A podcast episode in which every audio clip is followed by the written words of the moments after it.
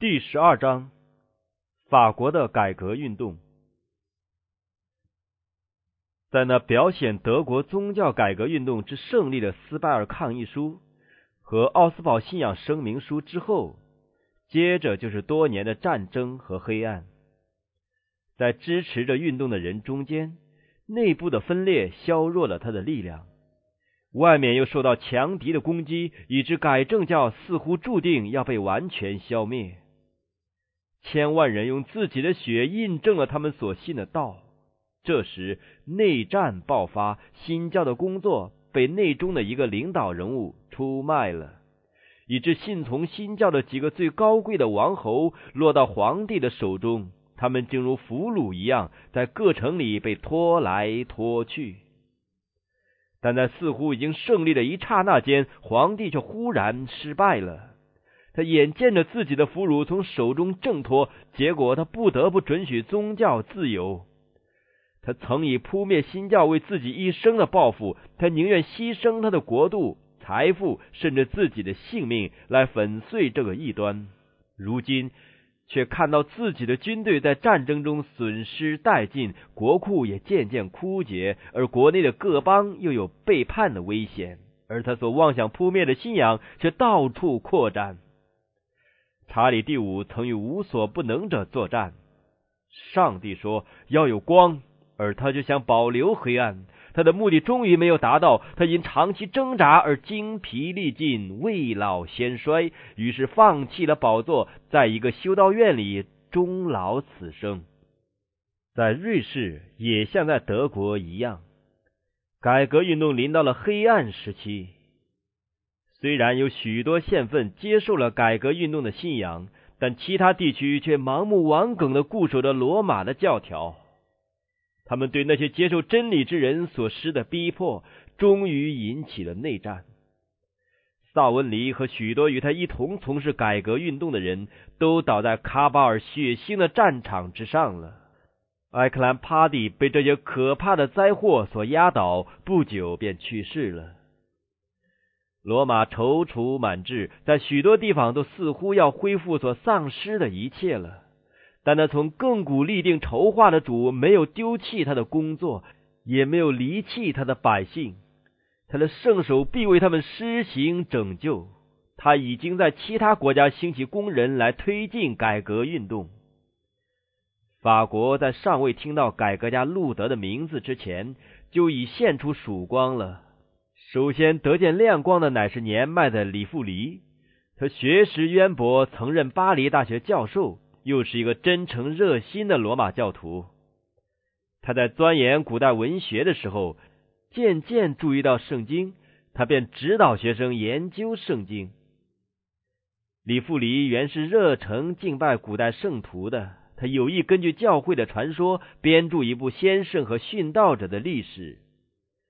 这种工作是要费不少时间和心血的，但到他已经有相当成就和进展的时候，他想或许能在圣经中找到资料，于是就本着这个目的开始研究圣经。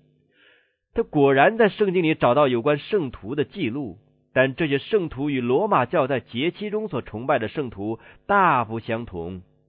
于是神圣的亮光忽然普照在他的心中。他就惊异而厌恶的放弃了自己计划的工作，专心去研究上帝的话了。过了不久，他就开始把在圣经中所发现的宝贵真理教导别人。一五一二年，即在路德萨文尼开始改革工作之前，李富里已经写道：“上帝因信赐给我们义，使我们得以靠恩典称义而得永生。”论到救赎的奥秘，他说：“此种变幻的伟大，却是言语所难以形容的。那无罪的一位被定了罪，而有罪的倒得了自由；有福的主受了咒诅，而该受咒诅的人倒蒙了福气。生命之君舍弃了生命，而必死的人倒得了生命。荣耀的王陷在黑暗之中，而无知蒙羞的人倒披上了光荣。”他一面教导人救赎的功劳乃完全属于上帝，也一面声明顺从乃是人类的本分。他说：“若你是基督教会的一份子，则你就是他圣体中的肢体；若你是他的肢体，则你就满有上帝的性情。若世人能领会这种特权，则他们的生活是何等纯洁、清高、圣善呢？此世的荣华，若与他们内在的荣耀、肉眼所看不到的荣耀相比，那是何等的微不足道啊！”李富黎的学生之中，有一些人很热切的听他的教训。他们在这位老师去世之后，便继续的宣扬真理。威廉·法勒尔就是其中之一。他的父母是虔诚的教徒，他所受的教育使他以绝对的信心接受教会的训诲，以致他能像使徒保罗一样说：“按着你们教中最严谨的教门，做了法利赛人。”法勒尔是一个忠实的罗马教徒，心中火热，要除灭一切胆敢反对教会的人。他后来提到自己这一段时期的人生观，说：“当我听到任何人说话反对教皇时，我就咬牙切齿，如同一只狂怒的豺狼一般。”他曾不惜不倦的敬拜古代圣徒，陪同李富黎遍游巴黎的各教堂，在祭坛前跪拜。献礼物装饰神龛，但这些礼节不能使他的心灵得到平安，自知有罪的感觉紧紧的环绕着他，尽管他怎样苦修，也无法摆脱这种感觉。后来，他听到改革家的话说：“救赎乃是出于恩典，那一位无罪的被定了罪，罪人到德蒙赦免，唯有基督的十字架能打开天国的门，关闭地狱的门。”这些话在他听来，犹如从天上传来的声音一样。法勒尔欣然的接受了真理，他像保罗一样的悔改之后，便摆脱了遗传的束缚，得到了上帝儿子的自由。他再没有残暴的豺狼嗜杀的心，却转变成安静的、温柔的、无害的羔羊。他的心已经从教皇那里收回，而献给耶稣基督了。当李富黎继续在学生中传播真光的时候，法勒尔则热心于基督的圣功，正如他从前热衷于教皇的工作一样，出去公开宣传真理。不久，有一个教会的显要人物——魔城的主教，与他携手同工，同时又有其他才能卓越、学问渊博的教师们参加传讲福音。于是，各阶层，从工人到农民的家庭，直到王宫。都有人信从了福音。当时的法国国王法兰西斯第一的姊妹也接受了宗教改革的信仰，连国王自己和太后也都一时表示赞成。所以，改革家们怀着极大的希望，预期法国终有信从福音的一日。但是，他们的希望未能实现，反而有试炼和逼迫等待着基督的门徒。虽然如此。上帝怜爱他们，不让他们预先看到这事。中间还有一段平安的时期，使他们能得到力量，以便应付那将要临到的风暴，使改革运动有迅速的发展。魔城的主教在自己的教区中热心工作，教导他的教牧人员和一般平民。他撤换了无知和腐化的神父，而尽量任用有学识和敬虔的人。这位主教非常希望他的教徒能为自己而研究圣经。不久，他的希望就实现了。李富黎已经下手翻译新约圣经。正当路德的德文圣经在威丁堡出版时，法文的新约圣经也在魔城印行了。主教不惜工本，在他的教区中努力推销。不久，魔城的乡民也都得到了圣经。这些人欢迎上天的信息，正如刚可垂臂的行人欢迎活水的泉源一样。田地间的农夫和工厂里的工人都借着谈论圣经中的宝贵真理，来使自己每天辛劳的生活感觉愉快。入晚，他们不再到酒店去，而乃是彼此聚集在家中诵读圣经，并一同祈祷赞美上帝。不久。这些村镇中有了极大的改变。他们虽然是平凡、没有知识并辛劳工作的乡民，但在他们的生活上可以看出上帝恩典改革人、提高人的能力。他们所有谦卑、仁爱和圣洁的美德，证明福音为一切真诚领受的人所能成就的大功。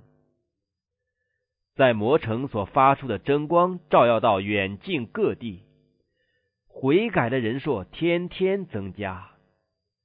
教会当局的愤怒一时被那轻视僧侣、狭隘偏见的国王所遏制，但罗马教会的领袖终于得了胜。因为炮烙之刑业已竖起，魔城的主教在火刑和反悔之间，二者必须选择其一的时候，竟拣选了那比较容易走的道路。但是领袖虽然跌倒，他的羊群却仍然坚定不移。许多人在火焰中为真理做了见证。这些平凡的基督徒借着他们在炮烙柱上显示的勇敢和忠心，向千万在平安的日子永远没有听到福音的人做了美好的见证。那在痛苦和侮辱之中胆敢为基督做见证的。不单是一些卑微和贫穷的人，就是在贵族的宅地中，也有高贵的人们视真理比财富、地位，甚至于性命更为宝贵。在王家的贵胄中，竟有人表现了比主教更坚定的品质。伯昆路易出身贵族，是一个勇敢风雅的爵士，埋头书卷，举止大方，品行端正。有一位著作家说，他衷心拥护罗马教的种种制度，热心参赴弥撒和宗教聚会。在他所具有的一切美德之外，他还特别憎恨路德教派。但后来，他像许多别人一样，受上帝引领去研究圣经，便非常惊异的发现，其中并没有罗马教的道理，反而是路德的道理。从此以后，他就全心献身从事福音的工作了。他是法国贵族中最有学问的一个人，他的天资和口才，他的不屈不挠的勇敢和沉毅果敢的热诚，以及他在宫廷中的影响，因为他是王所宠爱的人，使许多人认为他是命定做他本国改革家的。著作家毕扎说：“法兰西斯第一，若是像萨克逊选侯一样。”伯坤就可以成为第二个路德了。罗马教徒说他比路德更坏。法国的罗马教徒实在惧怕他，比惧怕路德更甚。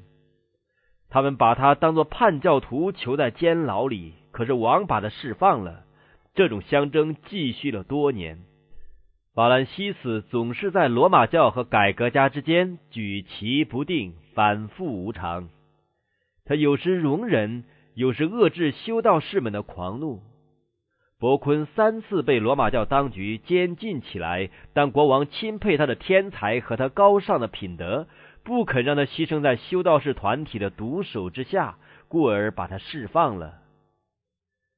常有人把伯昆在法国所有的危险警告他，并恳劝他学别人的榜样，自动流亡在外，以求安全。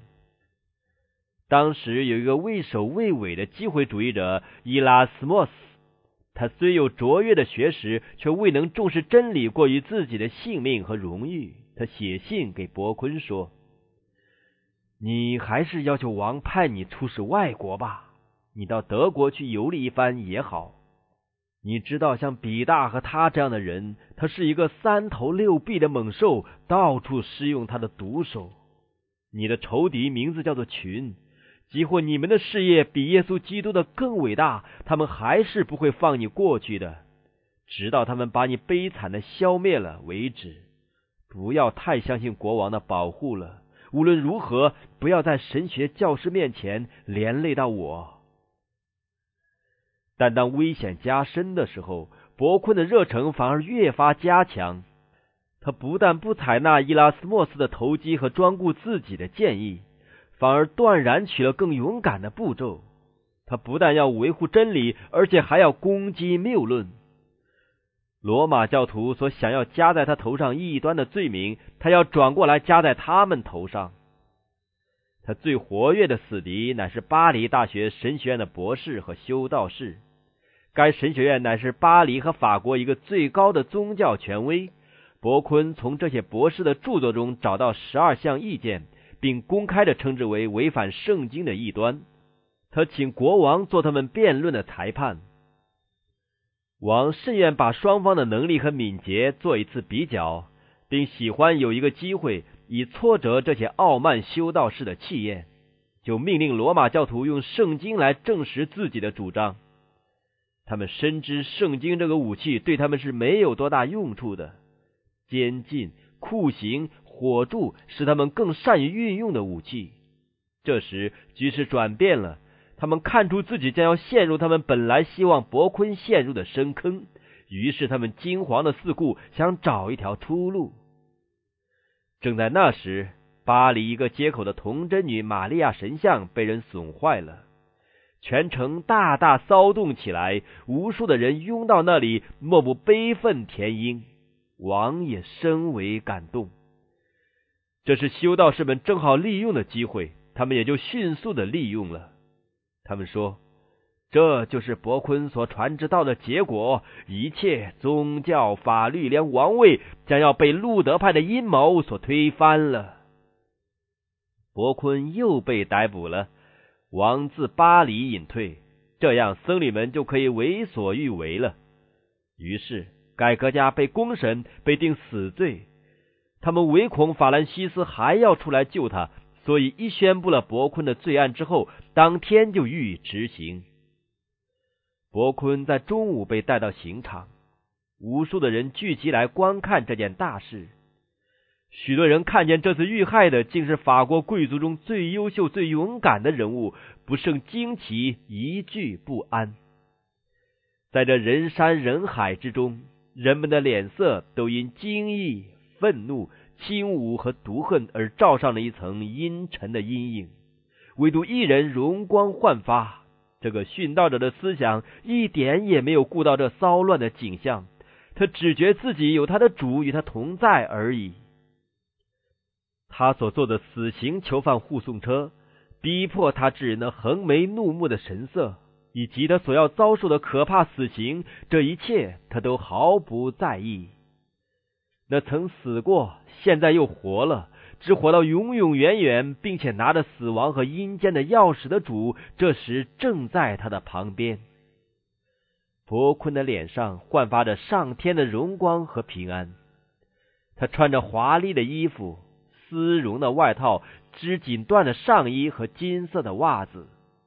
他将要在万王之王和全宇宙之前为他的信仰做见证。所以不应当有一点悲哀的表情来重伤他的喜乐。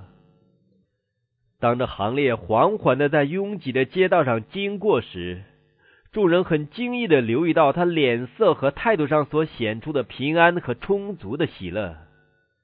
他们说，他像一个人坐在圣殿中默想圣洁的事。伯坤在受火刑之时，想要对民众说几句话。但修道士们怕他说话发生影响，就开始呼喊喧嚷。兵士也用他们的兵器相互作声，他们的喧嚣就淹没了殉道者的声音。这样，在一五二九年，巴黎城文学和宗教方面的最高权威，就为一七九三年的平民立了一个卑鄙的榜样，在刑场上窒息的垂死之人所要讲的最后一句话。伯坤被绞死之后，遗体就在火焰中烧尽了。他的死号使法国各地改革运动的友人至为悲伤，但他的榜样是很有影响的。其他为真理做见证的人说：“我们也准备愉快的应付死亡，把我们的眼睛集中在将来的生命上。”在魔城遭受逼迫的时期。传讲改革信仰的教师被剥夺了讲道的权利，于是他们就转向其他的地方去了。过了一些时候，李富黎到了德国，法勒尔则到法国东部他的故乡去，在他儿时的家乡传布真光。那里早已接到魔城所发生之事的消息，因此他以无畏的热诚所教导的真理，赢得了许多听众。不久，地方当局起来禁止他宣讲，就把他驱逐出城。此后，他虽然不能公开做工，但他遍行各地和乡村，在私人的住宅和偏僻的牧场上教训人，并在他儿时屡次来往的森林或岩穴中安身。这时，上帝正在预备他应付更大的试炼。他说：“撒旦的拦阻、逼迫和暗算，就是别人所预先警戒我提防的，真是不少。他们比我自己所能忍受的厉害多了。但上帝是我的父，他已经而且必要为我预备所需要的力量，正如使徒时代一样。逼迫更是叫福音兴旺。”从巴黎和魔城被驱逐出来的那些分散的人，往各处去传道，这样真光就传到法国许多遥远的省份了。上帝还在准备更多的工人来推进他的圣功。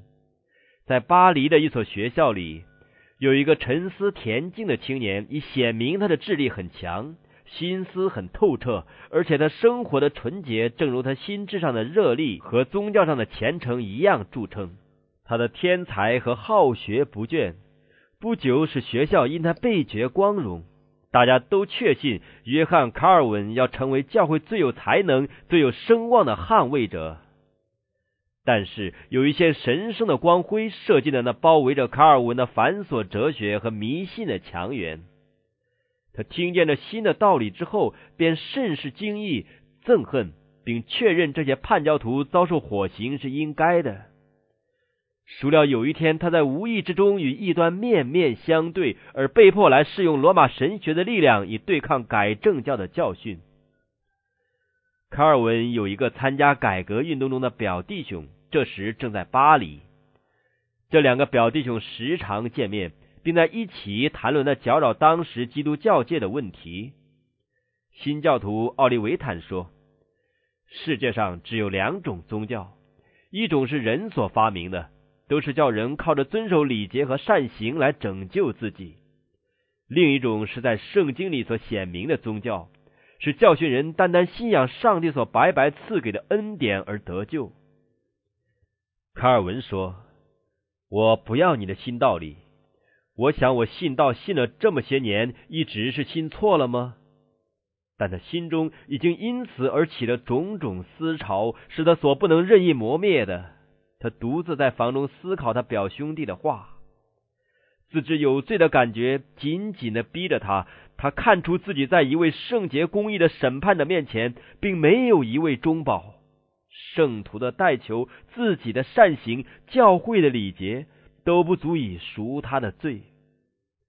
他在自己面前，除了永远绝望的黑暗之外，再也看不见别的东西。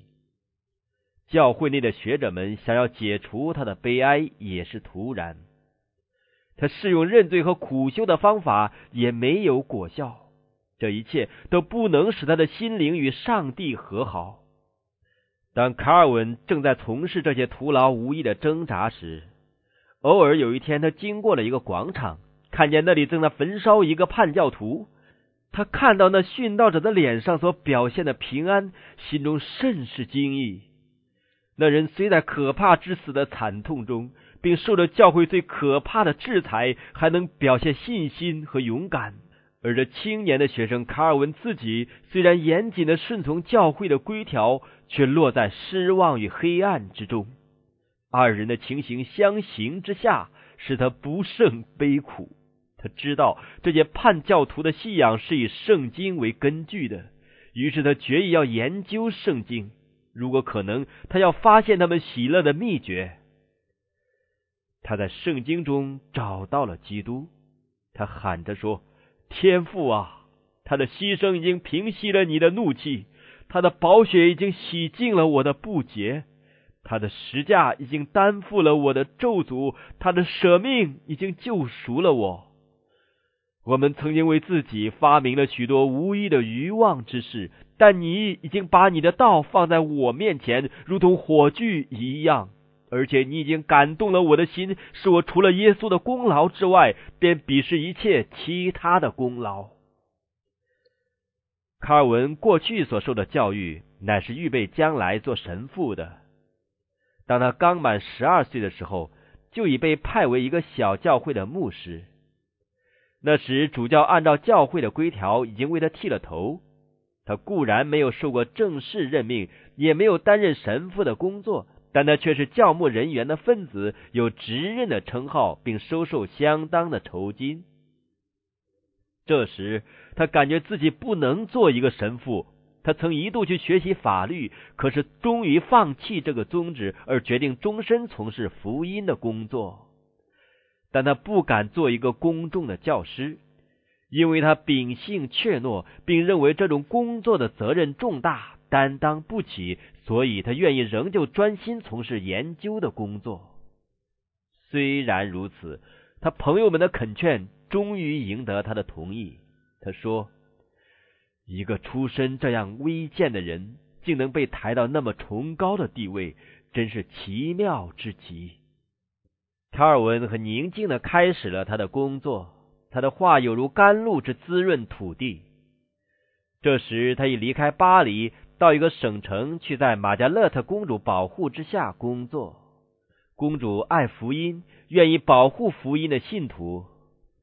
卡文这时还是一个态度温和、谦虚自意的青年。他开始在人们家中工作，向聚集的家人诵读圣经，阐明救恩的真理。那些听见这信息的人，把这佳音传给别人。不久，这真理的教师就转向遥远的城镇和村庄去了。无论公事或茅屋，他都能进去。他就这样进行他的工作，奠定了多处教会的根基。后来，从这些教会中出了许多为真理做无畏见证的人。过了几个月，他又到巴黎来了。那时，在学界中起了一次非常的骚动。古代语文的研究曾使人注意到圣经，而一些内心还没有受到真理感化的人，倒热心的讨论圣经，甚至于向维护罗马教的人挑战。卡尔文虽然是当地神学辩论的抗辩家，但他有一种比这些繁琐哲学家的喧嚣更高超的使命。当时人心都已被激动起来。所以呢，正是向他们阐明真理的机会。正当大学的演讲厅中充满了神学辩论的喧嚣时，卡尔文却挨家挨户向人们打开圣经，讲论基督和他的被定十字架。由于上帝的安排，巴黎人还要再蒙一次接受福音的邀请。李富黎和法勒尔所发的呼召虽然都遭拒绝了。但在这个伟大的首都，各界人士还要再听到福音的信息。法国国王因考虑到政治的关系，还没有完全偏袒罗马教，反对改革运动；而公主玛加勒特则仍抱新教在法国胜利的希望。他决意要在巴黎宣讲改革的信仰。在国王离开首都的期间，他叫一个新教的宣教士在巴黎的各教堂里讲道。但罗马教的权贵们禁止这事，于是公主打开了王宫的门，将宫内的一间房子修作会堂，并发出通告：每天在指定的时间讲道，欢迎各界人士前来参加。于是众人蜂拥前来，不但会堂，连一切的接待室和走廊都挤满了人。每天有成千的人，贵族、政治家、律法师、商人。工匠前来赴会。后来，王不但没有禁止这些聚会，反而命令巴黎城的两个教堂必须开放。该城从来没有受过上帝之话那么大的感动。那时，似乎有从天而来之生命的灵吹在众人身上，节制、纯洁、秩序和勤劳一变而代替了从前的醉酒、淫荡、纷争和怠惰了。但当时罗马教会当局并不是闲懒着的，王仍然不肯出面干涉，勒令改革家停止讲道，他们就转向一般平民进行善祸。他们不惜以任何手段，设法引起无知和迷信群众的惧怕、偏见和狂热。巴黎人盲目的屈从于罗马教虚伪的教师，正如古代的耶路撒冷人一样。竟不知道眷顾他的时候，也不知道关系他平安的事。上帝的道在京都宣讲了足有二年之久，虽然有许多人接受了福音，但大多数人还是拒绝。法兰西斯之所以准许宗教自由，不过是为了表示宽大，为要达到自私的目的。所以后来罗马教又占了上风，于是教堂又被封闭起来，火刑的柱子又竖起来了。这时卡尔文仍在巴黎。借研究、默想和祈祷，准备应付将来的工作，并继续传播真光。虽然如此，当局终于怀疑了他，并决定处以火刑。有一天，正当卡尔文认为自己在退隐中甚为安全，想不到有任何危险时，他的朋友急忙赶到他房中，告诉他，法警已在路上来逮捕他了。此时，大门外已有人高声敲门，时机非常的紧急。他几个朋友在大门口激流着法警，别的朋友就帮助卡尔文把他从窗户坠下去，他就赶紧逃到郊外去了。他在一个赞助改革运动的工人的茅舍中躲避了一时，后来穿上了这工人的衣服，扛着锄头起身上路。他向南行去，到了马加勒特的辖境内，再度得到他的保护。他在这里停留了几个月，在他有权势的友人保护之下，安全无恙。他像从前一样专心从事研究的工作，但他一心想使法国受福音的教化，所以他不能长此毫无活动。一到这次的风暴稍微平静，他就在波亚雷找到一片新的工作园地。那里有一所大学，该地的人对于新教的道理也表示欢迎。结果各阶层的人都欣然聆听福音。卡尔文在那里没有公开宣讲，只是在该城首长的家中或在他自己的寓所内，有时候在公园里向那些愿意聆听的人打开永生之道。过了一时，听众的数目增多起来了，他们便认为在城外聚会较为安全。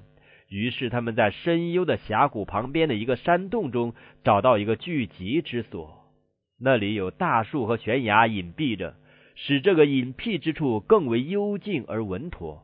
一小群一小群的人由不同的路线出城到那里聚集，在这偏僻的地点诵读并解释了圣经。法国的新教徒在这里举行了第一次的圣餐礼。后来，竟有几个忠心的传道人从这个小教会被派出去传道了。随后，卡尔文又回到巴黎一次，直到这时，他仍然不能放弃法国终必接受改革运动的希望。但他发现，几乎每一个工作的门户都已关闭。若要传福音的真理，就等于一直向火刑柱走去。于是，他决定到德国去。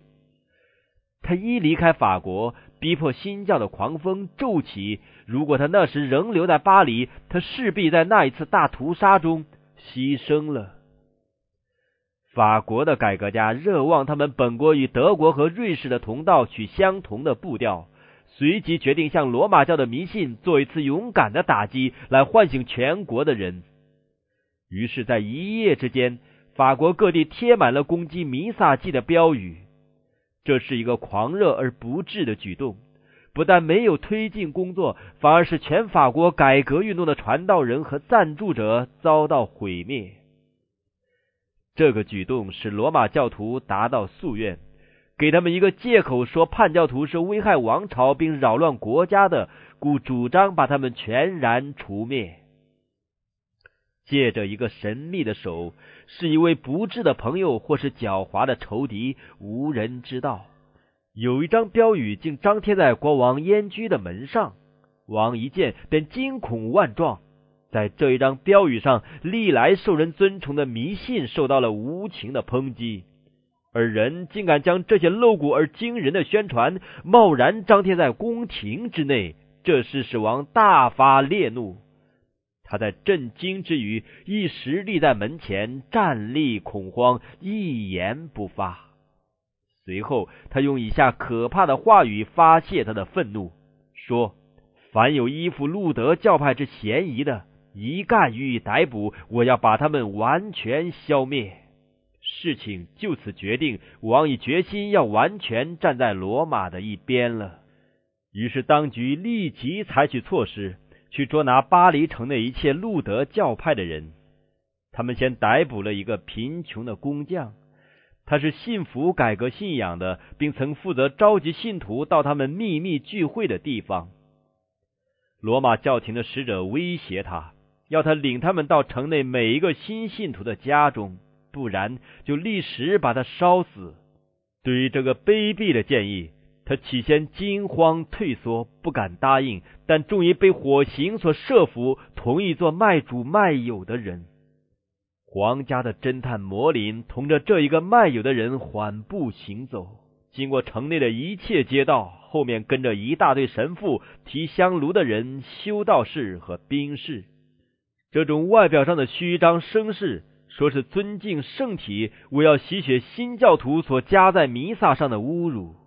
其实，在这外表的炫耀之下，却隐藏着一个毒计。每当他们来到一个路德教派的人的房子时，那卖友之人不必说话，只要做一个暗号，行列就停下了。随即有人进入那家，把全家拉出，捆锁起来。然后这一对可怕的凶神便继续的前行，去寻索其他未到牺牲者了。他们没有越过一家人家，无论大小，连巴黎大学也没有放过。摩林使全城都震动起来了，这真是一个恐怖的统治。这些牺牲者是在残酷的剧痛之下折磨致死的。为了延长他们的痛苦，当局特别命令将火势降低，但他们是慷慨就义，视死如归。他们的节操丝毫没有动摇，他们的平安一点不受影响。逼迫他们的人既无法改变他们不屈不挠的意志，就觉得自己失败了。刑场分布在巴黎各处，炽火终日不息，目的无非是要借此对异端散布恐怖的气氛。孰料结果还是福音占了优势。全巴黎的居民得以看到这新的道理能造就何等的人物。没有什么讲台能像殉道者的火葬堆一样有效。当这些人经过街道往刑场去的时候，他们脸上所焕发的安泰喜乐的光彩，他们在无情的火焰之中所显示英勇的气概。以及他们对于残害他们之人所表现的温柔饶恕的精神，使不少人的愤怒变为怜惜，仇恨变为仁爱。这些无声的见证为福音所讲的话，曾具有不可抗拒的能力。神父们为要使群众的愤怒达到最高峰起见，竟散播了改正教徒极可怕的罪状。控告他们图谋屠杀罗马教徒、推翻政府、杀害国王，这些罪状是毫无影儿的事。然而，所预言的灾祸有一天要在极其不同的情况下，并由于完全不同的原因一一应验。罗马教徒所加在无辜的改正教徒身上的酷刑，已经为自己集成惨重的报应。他们所预言即将来到的厄运，在后来的世纪中恰好临到法国的国王、政府和百姓身上。但是这些惨祸都是由于无神派的人和罗马教徒自己造成的。三百年之后，这些悲惨的灾祸之所以临到法国，不是因为改正教的建立，而是因为改正教会受了压制。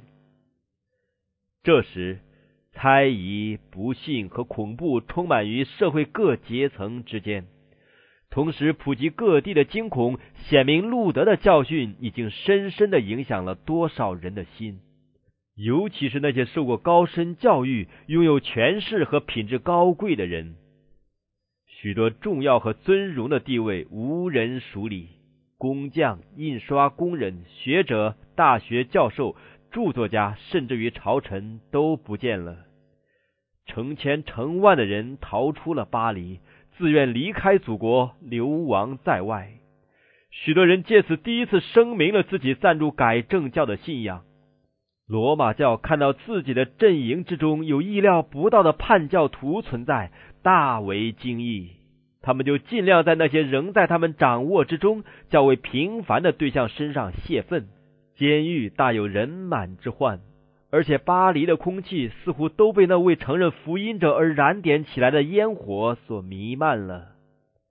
法兰西斯第一曾以十六世纪初叶文艺复兴运动的领导者自豪，他欢喜招致天下文人于朝中，他爱好文艺，轻视修道者的无知与迷信。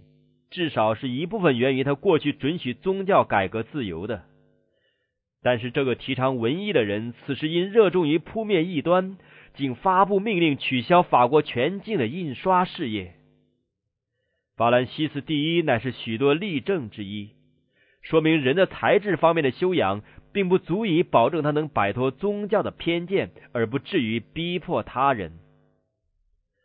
法国还要以一次庄严而公开的仪式，完全从事于除灭改正教徒的工作。神父们声称，那在反对弥撒的事上侮辱上天的罪，必须用血来偿还，并要求国王代表他的百姓公开赞助这一可怕的工作。他们决定在一五三五年一月二十一日举行这个可怕的仪式。神父们已在全国引起迷信的惧怕和顽固的仇恨。巴黎城的街道上挤满了从四方蜂拥而来的人群。那一天要以伟大而显赫的游行开始。在游行的路线上，各家都要悬挂黑布以示致哀。每隔一段要设置神坛，每家门前要点燃火炬以尊荣圣体。黎明之前。游行的队伍就在王宫前排好了，前导的是几个教区的旗帜和十字架，以后是两人一排手执火炬的市民，接着便是四个教团的修道士，各穿着自己特别制服，再后是搜集来的许多著名的遗物，随着这些遗物的是穿着紫色、朱红色长袍、带着珠宝装饰的教牧人员。组成华丽灿烂的行列。巴黎的主教在壮丽的华盖之下，手拿圣体，四个贵族的首领护送着他。国王走在圣体后面。法兰西斯第一没有戴皇冠，也没有穿王袍，他免冠垂目，手执点着的巨烛。法国的元首竟扮作一个忏悔的罪人。在沿路的每座神坛之前，都卑躬的下跪。他不是为了自己污秽心灵的罪恶，也不是为了那染红双手的无辜之人的血，而乃是为他的百姓胆敢反对弥撒的大罪。在他后面跟着王后和国内的权贵，都是手持点着的火炬，两个两个的排列前行。当天的礼节之一，乃是国王亲自在主教公馆的大厅里向国内的高级官员讲话。他愁容满面的出现在他们面前，以最动人的话语为这临到他国家的罪恶、亵渎、忧伤和羞辱的一天致哀。他号召每一个忠顺的百姓帮助他根除那行将使全国败亡的瘟疫般的异端。他说：“诸位。”我凭着自己的王位起誓，我若知道我的一个肢体被这可憎的腐烂所玷污或传染，我就必把它交给你们砍掉。再者，我若看到我的一个儿女受了玷污，我也必不轻饶他，我必亲自将他交出来，把他献给上帝为祭。他说话时声泪俱下，全体聚集的人也都哭了，他们异口同声的说。或生或死，我们必要坚守罗马教的信仰。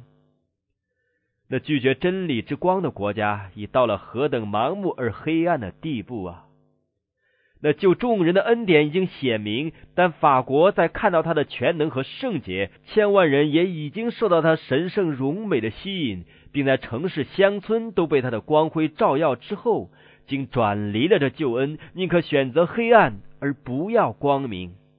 上天赐给他们的恩赐，他们竟拒绝了。他们称恶为善，称善为恶，直到他们收获了故意自欺的悲惨结果。这时，他们或许诚心相信自己逼迫上帝的百姓就是侍奉上帝，可是他们的诚心并不足以免去他们的罪。那能救他们脱离欺骗、保守他们不滞留无辜人之血的真光，他们竟故意拒绝了。他们在主教的大教堂里立了根除异端的誓约。这座大教堂就是忘记永生上帝的国家在三百年后设立理智女神的地方。于是队伍又排列起来，那些代表法国的人们又出去进行他们所启示要做的工作。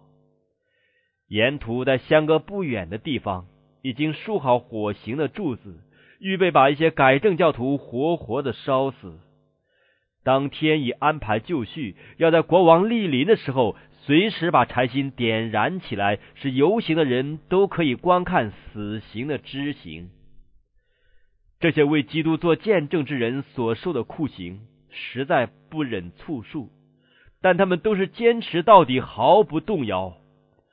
当有人叫他们反悔时，有一个人回答说：“我只能相信先知和使徒从前所传讲的，以及一切圣徒所相信的道。我坚信上帝的心足以抵挡地狱一切的权势。”行列一次又一次的在执行酷刑的地方停了下来，最后众人回到王宫前的出发点就分散了。王和主教们也都回去，大家无不为这一天的工作表示满意，并自相庆贺，认为他们该日所开始的工作必要贯彻下去，直到异端完全消灭为止。诚然，法国所拒绝的和平福音终于完全被根除了，而其结果是极其悲惨的。一七九三年一月二十一日。恰好在法国完全从事于逼迫改正教徒的二百五十八年之后，另一个游行的行列以完全不同的宗旨经过了巴黎的街道。国王又是其中的主要人物。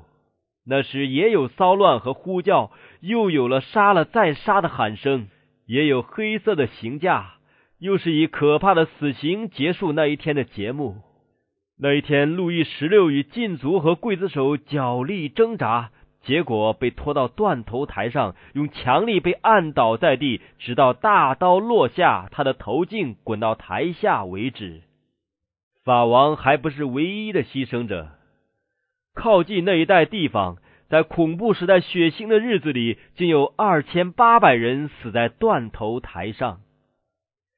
改革运动已经向世人提供一本展开的圣经，显明上帝律法的条例，并向人们的良心立成律法的要求。那位具有无穷之爱的，已经向人阐明上天的典章和原则。上帝曾说：“所以你们要谨守遵行，这就是你们在万民眼前的智慧聪明。”他们听见这一切律例，必说。这大国的人真是有智慧、有聪明。当法国拒绝了上天的恩赐时，他就是撒下了扰乱和败亡的种子，而且有其因必有其果，终结就是大革命和恐怖时代的来临。在张贴标语所引起的逼迫发生之前，勇敢而热心的法勒尔早已被迫逃到他的故乡。他逃到瑞士，努力继续萨文黎的工作，结果帮助把当时的逆势扭转过来，使改革运动又在瑞士占了上风。法勒尔晚年寄居在瑞士，但他对于法国的改革运动继续发挥强有力的影响。在他开始流亡的几年中，特别致力于将福音传给故乡的工作。他在靠近敌国边境的地带，向乡亲传了一个相当的时期。在那里，他以不息不倦的警惕注视着福音所引起的战争，并以鼓励和劝勉的话帮助法国的同道。他得到其他流亡同道的帮助，将德国改革家的著作译成法文，连同法文圣经一起大量印发。这些印刷品借着售书员在法国到处推销，这些书籍以低价供给售书员，使他们可以靠着利润继续工作。法勒尔曾以一个卑微的小学教师的身份，在瑞士开始他的工作。他找到一个偏僻的教区，在那里专心从事教育儿童的工作。除了普通课程之外，又小心翼翼的介绍了圣经的真理，希望能借着儿童将福音传给他们的父母。结果真有一些人相信了，但是神父们却出来拦阻这工作，并鼓动迷信的乡民起来反对他。神父们强调说。那不可能是基督的福音，因为宣传的结果不是和平，而是战争。像第一世纪的门徒一样，有人在这城逼迫他们，他们就逃到那城去。法勒尔也是从这一乡到另一乡，从这一城到另一城徒步旅行，忍受饥寒和疲劳，而且无论到哪里，他都是冒着性命的危险。他在市场里、教堂内讲道，有时也在大教堂里。有时候没有人来教堂里听他讲道，有时候他的演讲被喧哗和讥诮声打断了。有时他被人粗暴的从讲台上拖了下去。他曾多次被暴徒袭击，甚至几乎被打死，但他仍排除万难，勇往直前。他虽然屡次遭人拒绝。但他却不屈不挠，再接再厉，终于看到许多原来是罗马教堡垒的城镇，一个一个的开门欢迎福音。他开始工作的那个小教区，不久也接受了宗教改革的信仰。摩拉特和涅沙特尔两区的一些城市也放弃了罗马教的仪式，并把教堂中的神像撤去了。法勒尔久已盼望在日内瓦树立新教的旗帜。如果能得到这一座城，他就可以做法国、瑞士和意大利改革运动的中心。他既怀着这个目的，就继续工作，直到周围的许多城镇和乡村都建立了教会。随后，他带着一个同伴进了日内瓦。结果，他在那里只有两次讲道的机会。该地的神父首先想叫政府当局定他的罪，既不得逞，他们就召他出席教会的一次议会。同时，他们决定自己藏着凶器来杀害他。他们又在会议厅外布置了一群怒气汹汹的暴徒，手中拿着棍棒、刀剑，准备万一他在议会内逃脱，则在厅外必可治他的死命。虽然如此，在场的官府和武装兵士却搭救了他。次日清早，他和他的同伴则被领到湖的对岸一个安全的地点，这样就结束了他第一次在日内瓦传道的工作。第二次的尝试是借用一个极其卑微的器皿，就是连自称为改革运动的朋友也瞧不起的一个气貌不扬的青年人，名叫弗勒蒙特。在法勒尔遭到拒绝的地方，像这样的一个人还能做什么呢？最强壮、最勇敢的人尚且不得不逃跑，这个比较少有勇敢和经验的人怎能抵挡住那里的风暴呢？万军之耶和华说：“不是依靠势力，不是依靠才能，乃是依靠我的灵方能成事。上帝所拣选的世上软弱的，叫那强壮的羞愧，因为上帝的愚拙总比人智慧，上帝的软弱总比人强壮。”弗洛蒙特开始工作时是做一个小学教师，他在学校里所教学生的真理，由学生在自己家中重述出来。不久，学生的家长们都来听他解释圣经了，直到他的教室里坐满了热切的听众。他又免费分散新约圣经和真理的小册子，这些印刷品就到了那些不敢公然来听着新道理的人手中。过了一些时候，这位工作者也被迫逃跑，但他所教的真理已经在众人心中根深蒂固了。改革运动的种子既撒下，就继续的强大发展。后来传道人员回来，都是由于他们的努力，改正教的崇拜终于在日内瓦建立起来了。卡尔文经过了多方的漂泊和搬迁之后，才到达日内瓦。那时，该城已经公然表示支持宗教改革运动。当卡尔文往巴塞尔去，最后一次访问故乡的时候，他发现路上有查理第五的军队把守着，所以他不得不绕道日内瓦。法勒尔认为这次的访问乃是上帝的安排。该城虽已接受宗教改革的信仰，但仍有很多的工作亟待进行。因人不是集体入教，乃是一个一个的悔改归向上帝的。重生的工作不是由于会议的命令。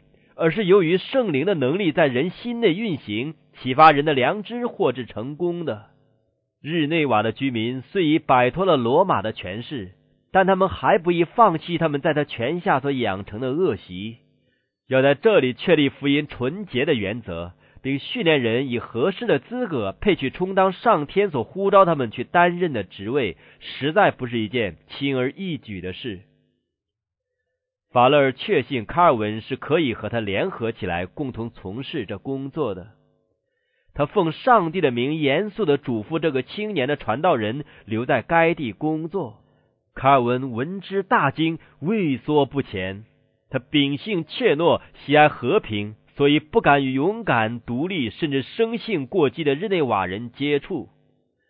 他身体衰弱，又加上好学的习惯，所以他很想退休。他深信自己写作的才干对改革的事业可能有更大的贡献。他想寻找一个安静的读书之处，就在那里借着印刷品教训众人，建立教会。但是法勒尔严肃的劝告，如同是从上天来的呼召一样，使他不敢推辞。似乎是上帝从天伸出他的圣手，捉住了他，使他无可抗拒的留在他所急要离开的地方。这时。有种种大危险包围着改正教的工作，教皇的咒诅会威逼着日内瓦，而且强大的邻国随时要来毁灭他。这一个弱小的城市，怎能抵挡那时常迫使君王和皇帝屈服的有强大势力的教廷呢？他怎能抗拒世界强大的征服者的武力呢？在整个基督教世界中。改正教受了不可轻视之仇敌的威胁，改革运动的初期胜利已经过去了，罗马便重整旗鼓，希望彻底消灭这个运动。正在此时，在一切捍卫罗马教皇的团体中，那最残忍放肆而最有力量的耶稣会组织起来了。这一派人割断了一切今世的亲属利害关系。绝对不讲究人本性的合理的正当的要求。他们除了本组织的规则与关系之外，不承认任何其他的规则或关系。除了扩张本组织的势力之外，他们不知道什么其他的责任。基督的福音曾使信徒有能力应付危险、忍受苦难，在寒冷、饥饿、辛劳、穷乏之中不屈不挠。在拷问、监禁、火刑之前，高举真理的旗帜。为要对抗这种力量起见，耶稣会在会员中灌输了狂热般的迷信，使他们也能忍受同样的危难，用尽欺骗的手段来反对真理的能力。没有什么重大的罪恶是他们所不敢犯的，也没有什么卑鄙的欺骗是他们所不肯行的。也没有什么离奇的伪造是他们所不能用的。他们立誓终身过贫苦卑贱的生活。他们一贯的目的就是获得执掌财富权，借以推翻改革运动，重建教皇的至上威权。当他们以耶稣会会员的身份出现时，他们就披上了圣洁的外衣，到监狱和医院访问，为患病和穷苦的人服务。声称自己已经放弃世界，自命为那周流四方行善事的耶稣名下的人，但在无瑕无疵的外表之下，往往隐藏着最邪恶、最阴毒的计谋。耶稣会的基本原则乃是以目的决定手段。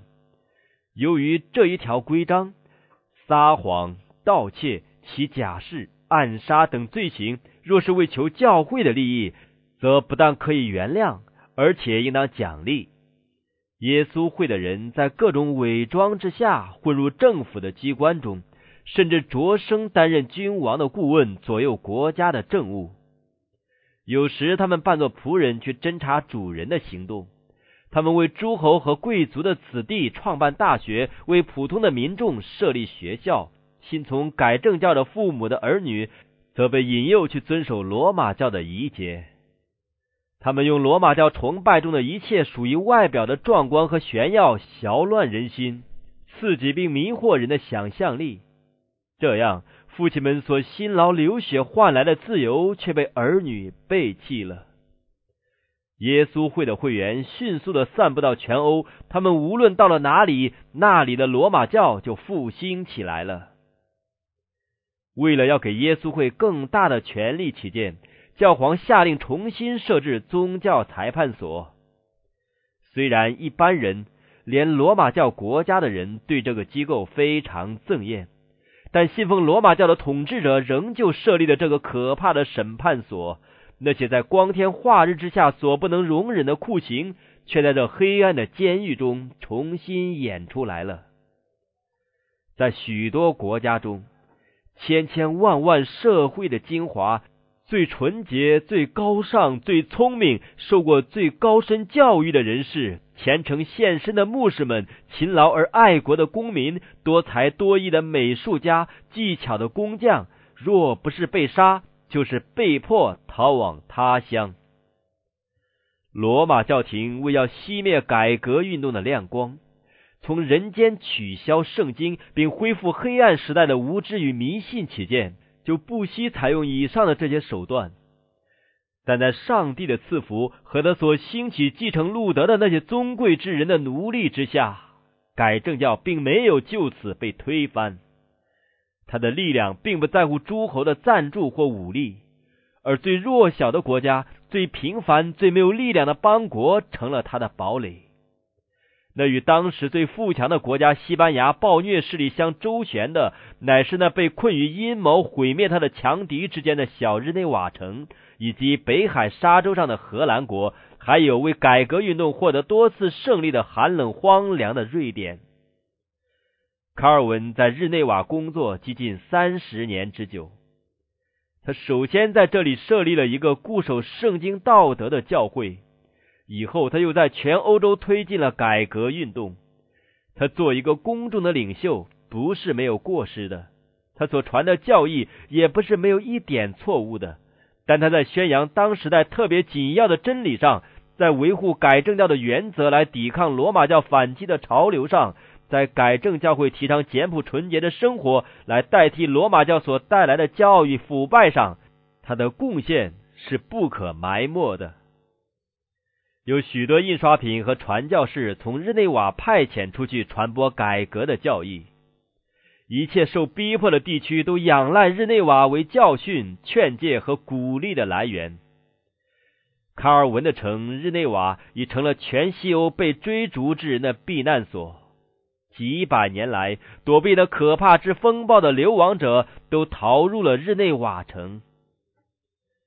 饥饿、受伤、为家庭及亲属所遗弃的人，受了热烈的欢迎和温慈的照顾。这些人在这里安家，用他们的技能、学识、金钱为这城造福。也有许多到此避难的人。后来又回到他们的故乡去抵抗罗马的暴政。苏格兰的英勇改革家约翰诺克斯，英国的许多清教徒，荷兰、西班牙的改正教徒，法国的胡格诺派教徒，都曾从日内瓦带回真理的火炬，去照亮他们故乡的黑暗。